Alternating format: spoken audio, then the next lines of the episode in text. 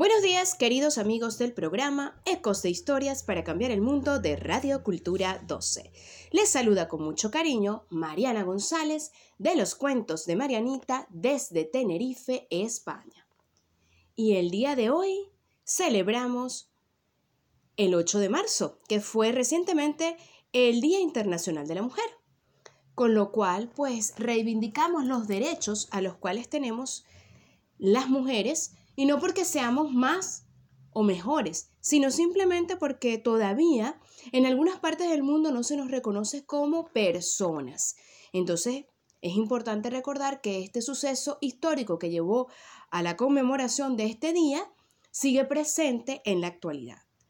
Y lo comparto con una leyenda canaria de brujas contenida en el libro Bailaderos y se llama El proceso de Claudia, escrito por la canaria Cecilia Domínguez Luis.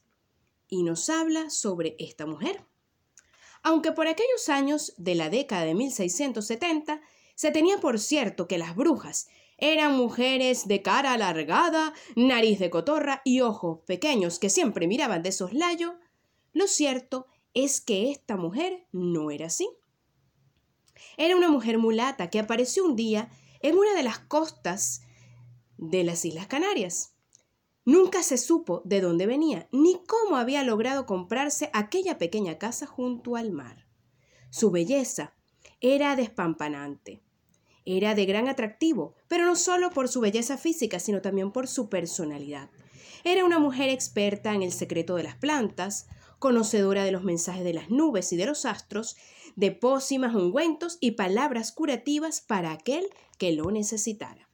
Rápido todo el mundo empezó a ir a la casa de Claudia a valorarse, porque ella curaba todo tipo de enfermedades y situaciones. Así que, como era lógico, despertó rápidamente, por un lado, la curiosidad de hombres y mujeres de aquella zona y de zonas muy alejadas también, pero también la envidia. Sobre todo los hombres, que se proponían engañarla para que ella los examinase. Así que uno de ellos, por rabia, por molestia, la denunció ante el Santo Oficio. Y la sala donde se desarrollaba pues el juicio estaba abarrotada. Los niños en aquella época tenían mucho poder en relación pues a estos juicios y se le preguntó a uno de ellos que aseguró que aquella noche antes de este juicio, su familia había estado hablando sobre esta mujer y que en el hogar habían ocurrido cosas muy extrañas. Se sintió un estrépito que provenía de la cocina y cuando se levantaron se habían roto cacharros, platos, tazas y demás utensilios. Se dice que eso fue producto de Claudia. Aquel día fue muy fuerte en cuanto al juicio y tomaron la decisión de procesarla al día siguiente, por lo cual permanecería en una jaula toda la noche. Aquella noche, ya en su celda, Claudia buscó debajo de su jergón un ungüento que había logrado camuflar entre sus piernas cuando la apresaron. Era un ungüento con un olor muy particular.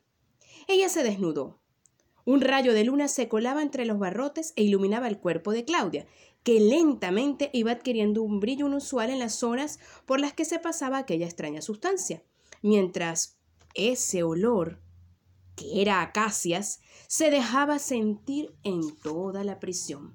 Se cuenta que a eso de la medianoche algunos vecinos vieron horrorizados cómo una mujer desnuda, montada en un barrote, parecía haber, que, que parecía haber arrancado de cuajo, sobrevolaba el pueblo antes de perderse en la oscuridad.